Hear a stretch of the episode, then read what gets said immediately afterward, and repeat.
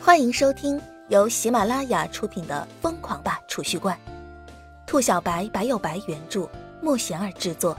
欢迎订阅第二十二集。夏朗的小秘密。不过叶晨倒是没有轻举妄动，毕竟情况不明。要是夏朗真的是个披着伪善面具的恶人，叶晨也没有必要出手救他。恶人自有恶人磨。既然你知道规矩，那老子也不跟你废话。今天先卸了你一只手，明天要是还没看到钱，就卸掉另一只。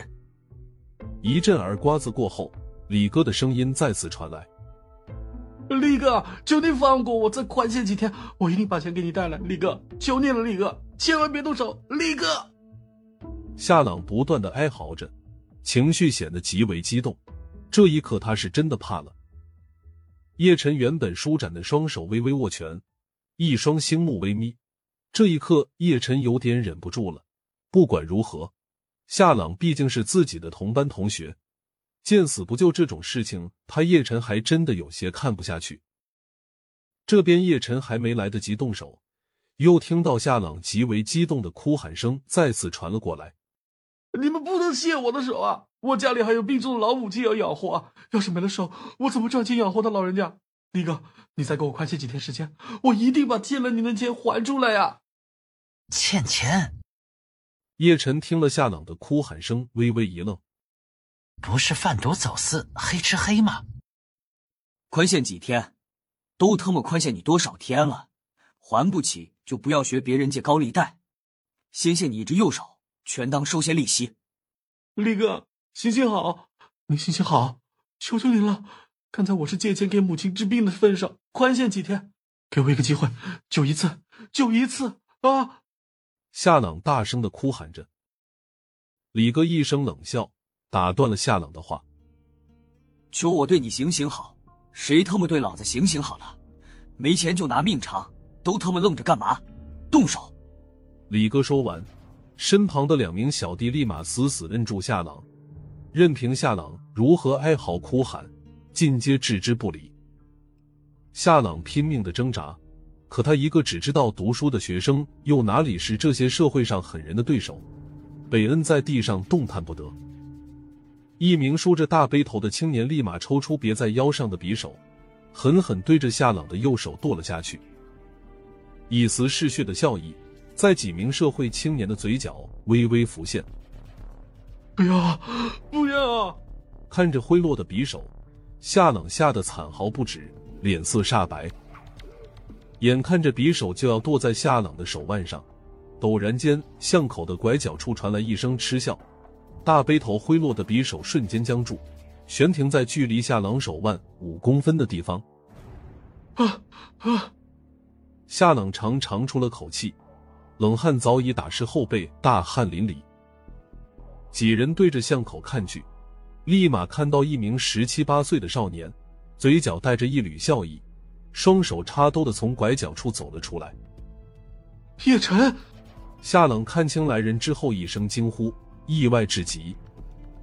而那几名社会青年则是一脸冷冽的盯着叶晨，眉头微微皱起，露出凶厉的神色。哼，他欠你们的钱，我替他还了。叶晨轻笑一声，只是那几名社会青年兄弟的眼神毫无惧意。原本这几人看着叶晨突然出现，还挺震惊的，冷不丁的听到叶晨竟然是要替夏朗还钱，瞬间就喜笑颜开起来。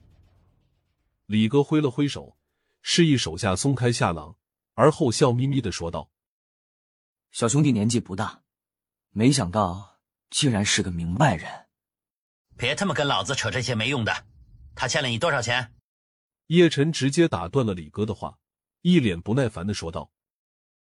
李哥被叶晨呛的表情瞬间一僵，眼眸深处的狠辣之色一闪而逝，顿了片刻道：“不多不多，也就十五万。十五万？我明明只借了五万，你们……”夏冷一听这话，顿时就急了，只是他话刚刚说了一半。瞬间被李哥一个大耳光子给抽的咽了回去。李哥甩了甩胳膊，看着夏朗冷冷说道：“这里哪有你说话的份？夏朗被李哥一巴掌抽的瞬间闭上嘴巴，紧紧的咬着嘴唇，满脸都是不甘和愤怒。